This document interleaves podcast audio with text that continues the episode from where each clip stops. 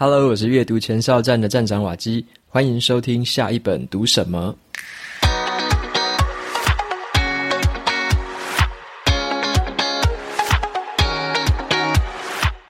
今天我要跟大家分享的这本书，它的书名叫做《疯狂忙碌拯救法》。这本书就专门写给那一些没有时间看生产力书籍的读者。那今天的节目就跟大家分享一下，要怎么样摆脱这种忙碌的深渊，然后呢，要怎么样让自己的工作时间能够发挥更好的一个价值。那今天的这本书会抽出两本赠书，如果有兴趣的朋友可以到节目资讯栏参考参加的方法。那本集节目呢是由 Press Play Academy 赞助播出。时代正在变迁，想要接收到不同领域的新知识吗？生活很忙碌。想要好好的利用零碎时间来学习吗？那今天介绍给你的是 Join 好书这个付费的说书订阅服务，由各个领域的说书人用十分钟的时间为你解说一本书，从思维的逻辑聊到职场的应用，从社会的现况聊到日常当中的科学，还有亲密关系、心灵、商业、理财等等精选的好书，用更轻松的方式让你理解一本书，透过书本丰富自己的生活。戴上耳机就可以马上开始。那我自己本人呢，就是担任 Join 好书的主编，在里面帮大家挑书，而且我也会参与说书。那我们的说书人阵容也非常的坚强，包含了啾啾鞋、Neko 乌喵、欧马克、水风刀等人都在这里为你说书。地表最强的说书团队就在 Join 好书。只要下载 Press Play Academy 的 APP，在完成指定的步骤，就可以免费兑换 Join 好书三十天。有兴趣的朋友，欢迎前往节目资讯栏参考看看咯。那接下来呢，就回到今天这本书的分享。我一样给大家一个开场的问题，这个问题就是：随着科技一直在进步，我们的工作品质有没有获得改善呢？大家可以想一下哦，就是各式各样的聊天啊，或者说协同作业的软体一直在推出，很多的专案管理软体也一直在推陈出新，然后远端作业也变得越来越方便了，好像啦，就是好像工作品质好像有获得改善。可是啊，我们再回到源头来想，我们的工作有变得比较轻松，或者说比较不忙碌吗？工作任务有比较好做吗？还是说你的工作有没有变得比较从容？比较不会被打扰，那我自己的答案是好像没有诶，因为每一种产品它都说可以节省时间，可以提高效率，但是实际上呢，我们的工作一样是堆积如山啊，然后老板交代的事情一样是忙不完的，还是会有无穷无尽的工作在等着我们，那也就变成说，无论这个科技是怎么样的进步，无论这个工具有多么的好用。我们就会把时间完全把它填满，老板就会一直交代无穷无尽的工作，所以我们对于这个工作很忙碌的这种感受还是一样的。所以这本书啊，《疯狂忙碌拯救法》就是在探讨说，那在这个状态之下，我们要怎么去应对呢？到底是哪边出了问题？好，那我们就先来看一下这本书的作者是谁，那他为什么要写这本书？这本书的作者呢，他是一个领导力教练，名字叫做珍娜。艾弗瑞特，他的学生啊，主要是在这个企业界的专业人士，还有一些中高阶的主管，那他就当他们的教练。那在他做这个教练的课程当中，他看到他的学生们都很认真的工作，每天卖力的工作，从早到晚都拼命的开会跟处理信件，他们似乎掉入了一个疯狂忙碌的一种无穷漩涡。所以在这本书里面，作者他就要先带我们慢下脚步。先诊断一下自己的工作情形，判断一下说是什么样的事情夺走了我们的生产力，还导致了我们这种忙碌不堪的情绪。接着呢，在这本书的中间的部分，他就针对了这一些让我们很忙碌的这一些困扰的来源，给出一些比较具体的疗法，告诉我们怎么在工作跟时间的分配上面取得一个比较合理的平衡。那最后的部分呢，是特别写给主管看的，因为他的学生有很多很多人是主管。那他用一些比较具体的方法来说明说，一个主管要怎么样来带领这个团队脱离这种疯狂忙碌的这个状况。作者在这本书里面，他很强调的是时间还有精力管理的这个重要性。我们的任务啊，并不是说要做更多更多的事情，或者说开更多更多的会。而是要尽可能的保留一些高专注力的时段，还有呢，对于这个时间的掌控权要自己握在手上，用这些时间来思考策略，厘清优先序，聚焦在少数而且重要的事情上面。那今天的节目呢，就跟大家分享一个书中的譬喻的一个故事，然后呢，再用一些怎么样应对主管的一些方法来跟大家分享。那首先，我们先来讲一个故事，是羚羊跟田鼠的故事。作者他就用这个来譬喻说，我们要把精力放在什么地方，该放在哪一些地方是真正重要的。那这个问题就可以这样子来想：如果你是一只狮子的话。好如果你是一只草原上的这个大狮子，那你会去猎杀羚羊，还是你会去猎杀旁边的田鼠呢？那当这个狮子啊要猎杀动物的时候啊，它必须要先观察，然后又去追逐，最后猎杀，猎杀完之后还要消化。那最后这整段过程啊，会消耗他们大量的精力。如果啊这只狮子它选择到处去猎杀这个田鼠。那这些田鼠这个小动物提供的热量其实是不够的，没有办法支撑狮子所需要的能量，最后这个狮子会饿死啊。那比较聪明的狮子呢，他们反而会把时间用来追逐羚羊，追到羚羊之后猎杀下来，然后大吃一顿，之后就可以放松休息，很从容的等待下一次的出击。那下一次当然也是去猎杀羚羊。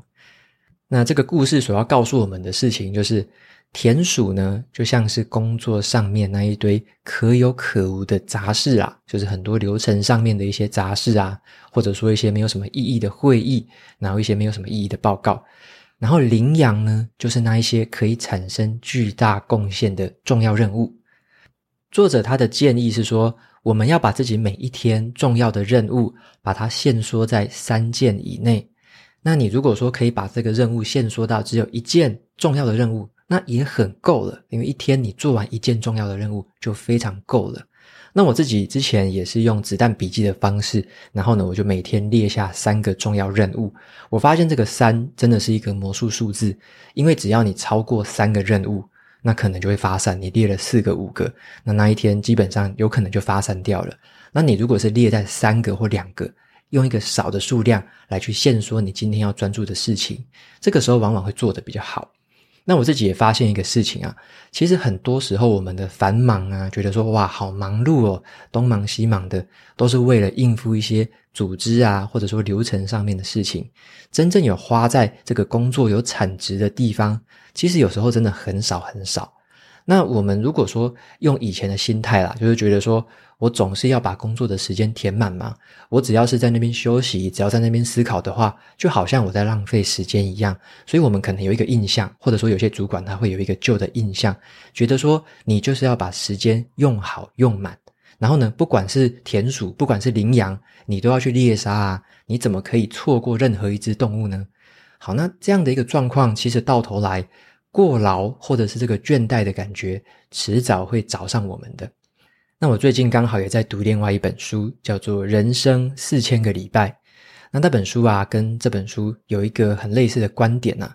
就是这个观点就是这样子的：我们一个人呢，一生或者说我们一天的时间就是有限的，我们根本没有办法完成所有的事情。是没有办法完成所有的事情的，但是我们有能力去完成很少数而且重要的事。OK，这个就是让我体认到这件事情啊，因为以前会觉得说，可能诶，大小事都要掌握在手上啊，小事情怎么可以漏掉呢？如果这个小事情都不做的话，会不会积少成多，然后最后变成一个大问题之类的？在我还没有接触时间观念这种书籍的时候啊，我以前都会觉得说，时间好像就是不能浪费的，就是你每一分每一秒。都一定要把它用到最大的价值，然后呢，都要用好用满。那我后来就渐渐的开始去调整心态，其实真正重要的事情没有这么多，反而呢，应该要忽略跟我们要减少的事情，反而是比较多的。那把专心的这个心力放在很少数的事情上，反而会获得比较好的这个成果，可以做到比较好的品质。然后呢，也比较不会说因为忙那些小东西、小事情，然后让自己变得就心烦意乱，然后就困在这种很忙碌的这个漩涡里面。那所以这边的这个故事给我们的一个寓意是这样子的：狮子啊，它在伺机而动的这个时间，并不是偷懒。而是这个狮子，它为了把猎杀羚羊这一件最重要的事情做到最好最好的一个先决条件，它就必须伺机而动，要有休息，要有准备的时间，然后呢，看到这个目标之后再大举出击。好，那再来的话，跟大家分享两个是比较关于主管方面的事情哈。这边的意思是说呢，我看这本书里面有很多很多的这个方法，是对于说，如果我们一个员工啊，要怎么样去解决这个时间管理方面的问题，例如说，一个时间只能做一件事情，或者说要把自己的任务跟别人的任务这个责任也要区分清楚。他给了一些比较算是员工方面的这个自己在管理时间方面的一些小方法。那我觉得这么多的方法里面，我觉得最重要的一个是怎么样去判断工作任务的优先序。这个意思就是说啊，因为这些方法其实很多啦，很多小小的方法，那我不可能在节目里面跟大家一次全部讲完嘛。但是啊，我觉得要抓到一个最核心的重点，就是主管到底要什么。假设我们是在一间公司或一个组织帮人家工作嘛，那你要思考的一个重点就是。主管到底想要从你的身上获得什么？要弄清楚这个主管对我们的期望，才会更容易定出这个优先序，然后把我们真正的精力，把我们的生产力投入在重要的事情上面。那么定义这个优先序为什么很重要呢？因为作者啊，他常常在演讲的时候，他会去问学生一些问题，他会问他们说：“你们知不知道自己在工作上面的绩效评量？”标准是什么？你的主管是怎么帮你打绩效的？他用什么东西当成这个标准？结果啊，他发现他每次演讲的时候呢，对这个问题会举手的人大概就是一半而已，另外一半是没有在举手的。意思就是，另外一半的人根本不知道自己的这个绩效评量的标准是什么，那就代表了他们其实是准备失败的。如果你都不知道自己的评量是什么，你怎么可能会做到这个评量的分数呢？那如果做到，可能也只是蒙到而已，是运气好的。所以我觉得这个建议是很中肯的，因为啊，我们自己自以为很重要的事情，在主管的眼中不一定是重要的。好，就是这个要再讲一次，就是我们自己以为很重要的事情，在主管的眼中不一定是重要的。那你可能会觉得，诶，很困惑。有时候我就花很多时间做这件事情啊，也投入很多心力，那它不会变得比较重要吗？我花了这么多的力气，主管不会觉得我很认真吗？好，答案是不会。那我这边跟大家分享另外一句话啊，就是在呃另外一本书里面，一周工作四小时是一个 Podcaster Tim Ferriss 写的，在那一本书里面，他有一个很深入的一个观察，他说呢，如果啊有一件事情要花很多时间去做。但是呢，这件事情呢不一定很重要。好，就是你花时间花越多，跟这件事情重不重要是一点都没有关系的。一件事情如果很重要，那它就算是花少一点的时间，花多一点的时间，它都还是很重要。那如果一件事情它从一开始就不重要，你花再多时间去做它，它也是不重要。所以，就算我们再忙碌，再花更多的时间去做那一些主管认为不重要的事情。那对我们的工作是不会有任何的帮助的。因此啊，我们如果想要在自己的工作上面创造出比较杰出的贡献，而且呢，获得比较良好的绩效，我们就必须主动跟主管去问清楚。那以下呢，有几个问题，我觉得很值得大家参考看看。你可以再跟主管可能是一对一的对谈，来去问他这些问题。第一个是，在我做的工作当中，最重要的项目是什么？好，在我做的工作当中，最重要的项目是什么？那第二个问题，你可以问这种，就是我要怎么知道我有没有做好这个工作呢？如果是你的话，会怎么样衡量这个工作有没有做好呢？好，你可以就这样问他。如果是换成他，他会怎么样衡量你的工作有没有做好？那你也可以问他第三个问题：我需要再补上哪一些落差？或者说我需要再补上哪一些技能上面的不足，我才可以达到下一个阶段的升迁标准。好，那问这个问题就很直接了。我如果想要获得升迁，如果想要再进一阶的话，我应该要具备哪些能力？我的落差是什么？直接把它问清楚。那第四个问题就是，我手边已经接下很多很多专案了耶。那在接下来的六个月里面，我应该要把焦点放在哪一个呢？那这个问题就是让主管可以针对这么多的任务，来去判断出一个优先序。那你知道它的优先序，你就也可以用这个优先序来定义自己工作的这个优先顺序了。那像这几个问题，我觉得都非常好，因为他可以跟主管很明确的去沟通清楚，他所期待的，他所看重的是什么事情。那我也跟大家分享之前的一个经验，我以前有一个团队成员，他就特别喜欢问上面我说到的那第四个问题哦。我每次派任务给他的时候，他都会告诉我说：“诶，我的手边已经有很多专案了耶，那哪一个才是最重要的？”当他在问我这个问题的时候啊，他的有一个很好的习惯，就是说他的电脑上面都有一个档案，随时会记录了他每一个专案执行的最新的进度。那他在问我这个问题的时候，他同时也会把这个档案给我看，让我知道说其他的专案的状况。那因此啊，我在看到这个状况之后，我就必须做出一些取舍，告诉他说，那哪一个事情是当前最重要的事？那我就会对于其他比较没有那么重要的事情。就有点像是我有心理准备了，他已经先告诉我了。那如果说我觉得那件事情虽然他现在做不了，但是我又很急着要做，那我可能就要派比较就是有余裕的人来帮他做这件事情。那否则的话，我就不能强求嘛，毕竟我自己心中也有一个优先序，我也不可能跟他说你这十件事情要同时完成，那这是不可能的事嘛。所以啊，我觉得因为这样的一个沟通方式哦，所以这个成员。他每一次都是尽全力在执行我眼中认为最重要的事情，那他的绩效其实，在团队里面也就会名列前茅，就是在一个很好的一个位置。那这样的一个沟通，我觉得有些人可能会担心呐、啊，说我如果跟主管问这些问题，会不会让他觉得，诶，我很奇怪啊，还是我很功利，还是说我怎么会问得那么直接？我的建议是哦，不用担心说这样的一个状况，因为啊，我认为像我自己当主管。像这个成员，他这样问我，我觉得非常开心，因为他很注重他的优先序，他也很注重我眼中的优先序。当我们对齐了优先序之后，他做出来的事情就是我想要的嘛。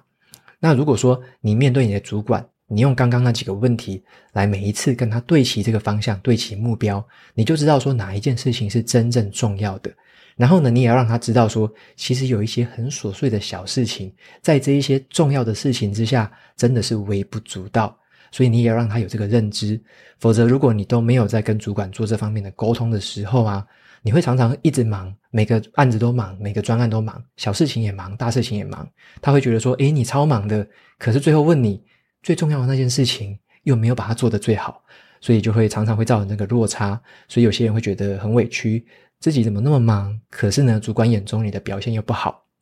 好，所以说这边就给大家这样的一个小技巧，总是要跟主管去沟通好最重要的优先序是什么。因为在主管的眼中啊，对于整个组织有帮助的事情，理论上啊都是最重要的。好，那如果说比较鸡毛蒜皮的小事，那当然他也马上就判断得出来。好，所以说这边给大家一个建议，就是无论是怎么样的情形，就要先对齐双方对于这个优先序的判断。找出最重要的事情，然后呢，你把精力可以投入在那个上面，这样。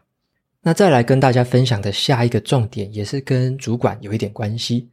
有的时候啊，我们可能会遇到另外一种状况，就是啊，你的主管他是那一种疯狂忙碌的那种人，而且他疯狂忙碌就算了，他还刚好是红人，就是他很红，但是他又疯狂忙碌。那这种主管他是怎么样？表面上看起来他很有魅力嘛。然后呼风唤雨，绩效非常好嘛，忙进忙出的。然后呢，你在加入这个团队的时候，他可能会让你觉得自己很特别，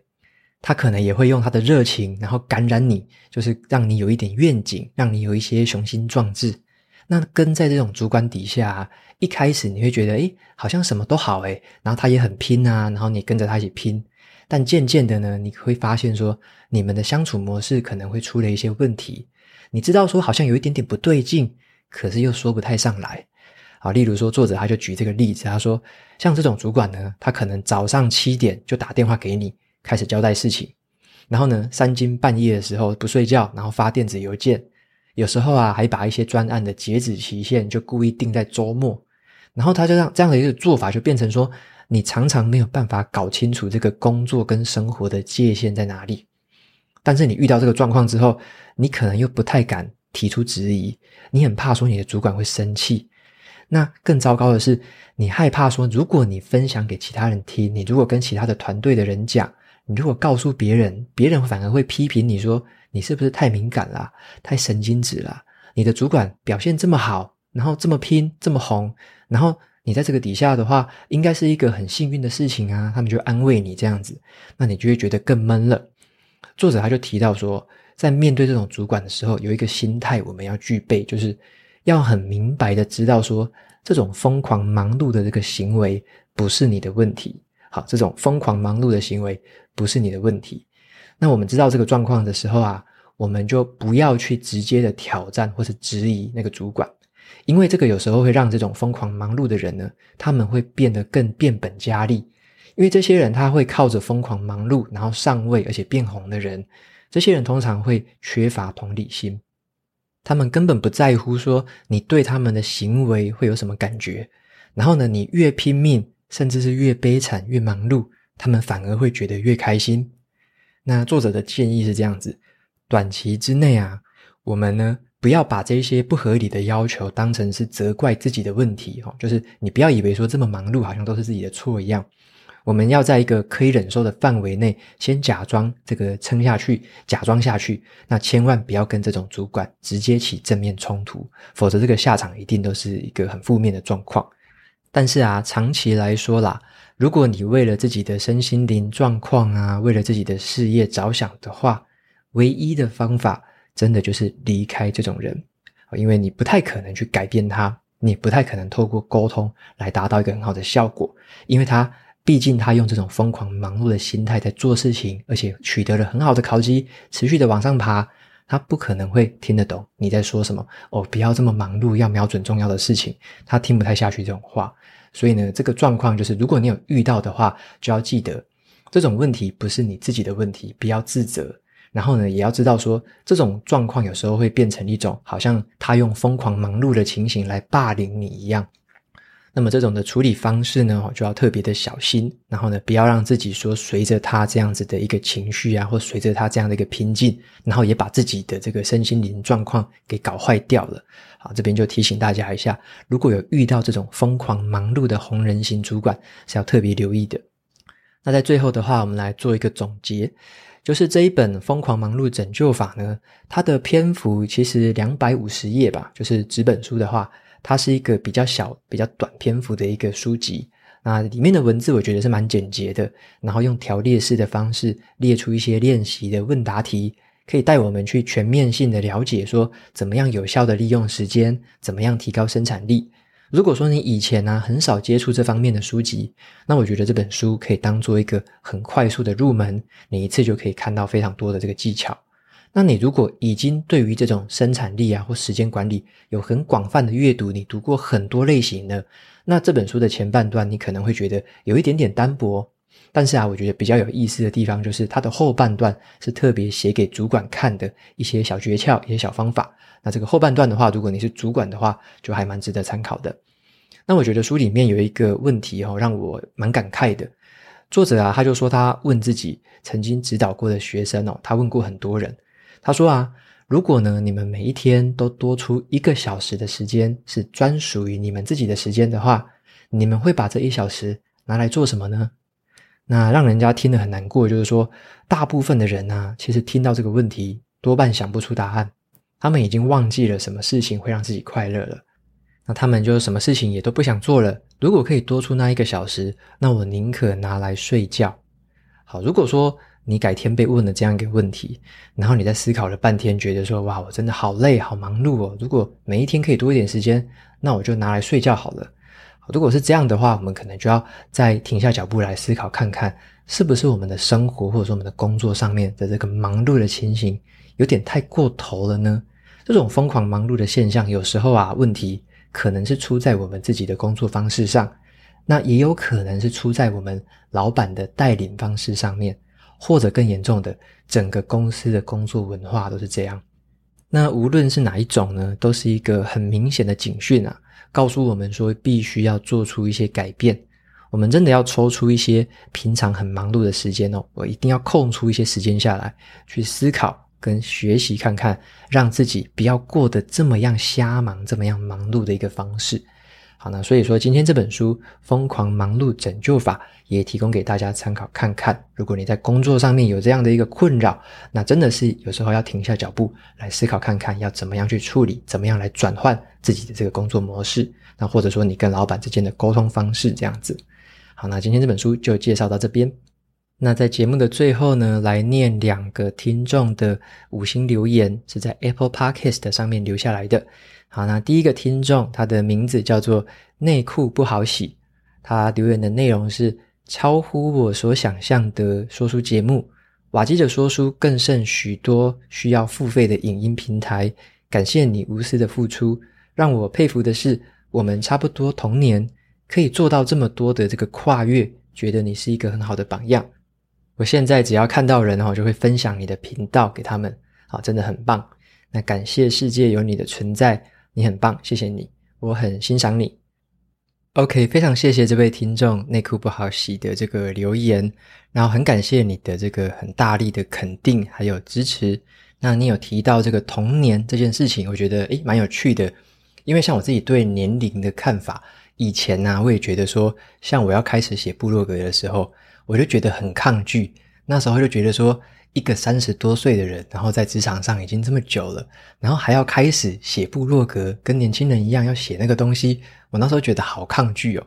但是后来啊，我就觉得说这些东西这么好玩，然后年轻人都在玩，那我为什么不能玩呢？我为什么要让年龄然后来限制我开始做这件事情？所以我就觉得说啊，不管我现在几岁，反正我想要做，我觉得这个东西很有趣，那我觉得我想要做很久，我就把它做下去了。所以这个也是那时候一个念头上面的转换，然后开始了这个行动。所以我自己也在未来啊，例如说，可能对于四十岁啊、五十岁、六十岁，反正都有一些想象嘛。那我就比较有一个心态，就是我不太会让这个年龄，就是实际的年龄来限制我说我可以做什么或我不可以做什么。那反正只要是在健康还许可的情况下，我觉得有很多事情都是可以尝试或可以开始去做的。那我觉得这个是我对于年龄的一些看法，就是实际年龄可以大，但是我觉得这个心态的年龄就不要变老。我觉得就这样子就很够了。好，那非常谢谢这位听众的留言跟肯定。那再来的话是下一个听众，他的名字叫做 A B Chain 一一零零五一八，他的内容是优质频道五星推荐，非常感谢你用心成立这个频道，对我有很大的帮助。之前啊，我面临了这个人工升职不顺利，同时又遭到公司的资遣，处于一个很挫败、失落、迷茫的这个糟糕状态。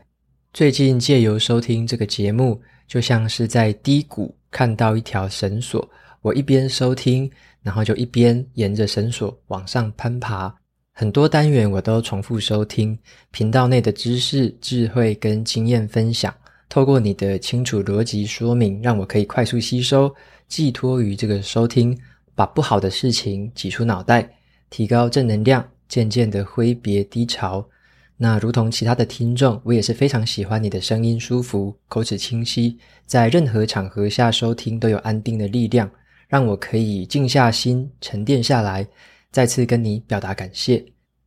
OK，非常谢谢 Abby Chan 的留言，然后也很开心听到你愿意跟我们分享你自己的故事，那我看到的时候真的是很感动。因为像听众朋友们给我这方面的回馈，告诉我说，嗯，是怎么样，然后改变了他们的一些想法啊，甚至改变了他们对于生活的态度，这个都让我特别的感动。因为这些回馈就会让我再感到更多的动力。那我就会回想到说，像以前呢，还在公司，我就会开一些很无聊的会议，然后做一些很无聊的报告，然后呢，就会觉得说自己好像少了一点什么。那刚好那时候也在斜杠开始在做这个 podcast 说书，开始写部落格，然后就会去看到这些听众跟读者朋友们给我的回馈，我就会去思考到说，原来我在做这些事情有这样的一个价值，它可以改变的是某一个人，他可能在某一个生命的时间点，他的这个生活的样貌，然后呢，它可以产生一个很正向的改变。那这就让我去开始思考说，究竟我自己在哪一个位置？在哪一个地方去做事情，对于这整个，例如说整个世界、这整个社会是会更有贡献的。好，那那时候我就一直在思考这些事情，尤其是越随着越来越多的听众跟读者给我回馈，这些想法就一直在我脑中冲击，所以最后当然就做出了现在这个大家都已经知道的决定。好，那也非常感谢每一位听众留言给我的这些回馈。那我有时候这个心情也会低潮啊，或者说有时候会遇到一些困难之类的。那我就会回头过来来看一下这个留言，大家又有留了哪些新的，或者说我有一些对于旧的留言很有印象的，我就会划回去再看一看。然后看完之后，我就会觉得整个动力又重新燃起来了，这样子。好，所以说这个留言区也是我的一个精神粮食。然后听到大家的这个回馈，也都是让我感到很开心，而且很感动的事情。好，那也谢谢大家愿意告诉我说，诶，你们收听的这个心得跟一些感想。好，那也非常的感谢大家的支持。OK，那节目到这边就进到了尾声喽。如果你喜欢今天的内容，欢迎订阅下一本读什么，然后在 Apple Podcast 上面留下五星评论，推荐给其他的听众。你也可以用行动来支持我，一次性的或是每个月赞助九十九元，帮助这个频道持续运作。如果你对于这个频道任何的想法，或者是想要问我的问题，欢迎在节目资讯栏里面有传送门的连接，可以找到留言给我的方式。我每周也会在阅读前哨站的部落格分享读书心得，喜欢文字版的朋友可以去订阅我的免费电子报。好的，下一本读什么？我们下次见喽，拜拜。